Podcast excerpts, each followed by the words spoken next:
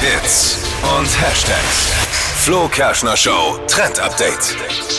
Do-it-yourself-Beauty-Produkte sind ja aktuell total angesagt. Also alles, was man so zu Hause finden kann und in der Küche, ist immer gut, wenn man dadurch vielleicht eine schönere Haut oder irgendwie weniger Augenringe bekommen Ja. kann.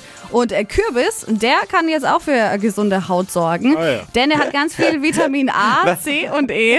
Warum? Was haben wir nicht schon alles, was wir Ja. uns irgendwo hingeschmiert oder Aber es die ist ja auch Gurke so, die Natur ist die jetzt. beste, Ja, ja, ja, äh, ja. Die Natur, besten Heilmittel.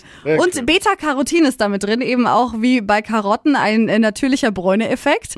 Und nicht nur durchs Essen, sondern ja. Und jetzt passt gut auf. Jetzt, wo die Temperaturen kälter sind, man nicht mehr so viel in der Sonne liegen kann, kann man eben damit braun werden. Und zwar nimmt man einfach den Rest vom Kürbiskopf, den man übrig hat. Also vorher hat man die Suppe gemacht, dann bleiben die Schalen übrig. Und das Ganze kann man benutzen, um ein Peeling draus zu machen. Also alles zermatschen, da kommt dann noch ein bisschen Zucker mit dazu und ein Teelöffel Honig und Mandelöl. Und das Ganze kann man dann wie so ein Peeling beim Duschen bisschen einreiben ins Gesicht, aber auch für die Beine und Arme. Bekommt leicht Bräune mit ab und das tut dem Körper so auch noch ganz gut. Orange. Sieht mal aus wie einer von der Ja, so krass, und danach fär wird er ja, so krass färbt's nicht. Es ist nur ganz leicht, aber tut auf jeden Fall der Haut mal was so. Gutes. Naja.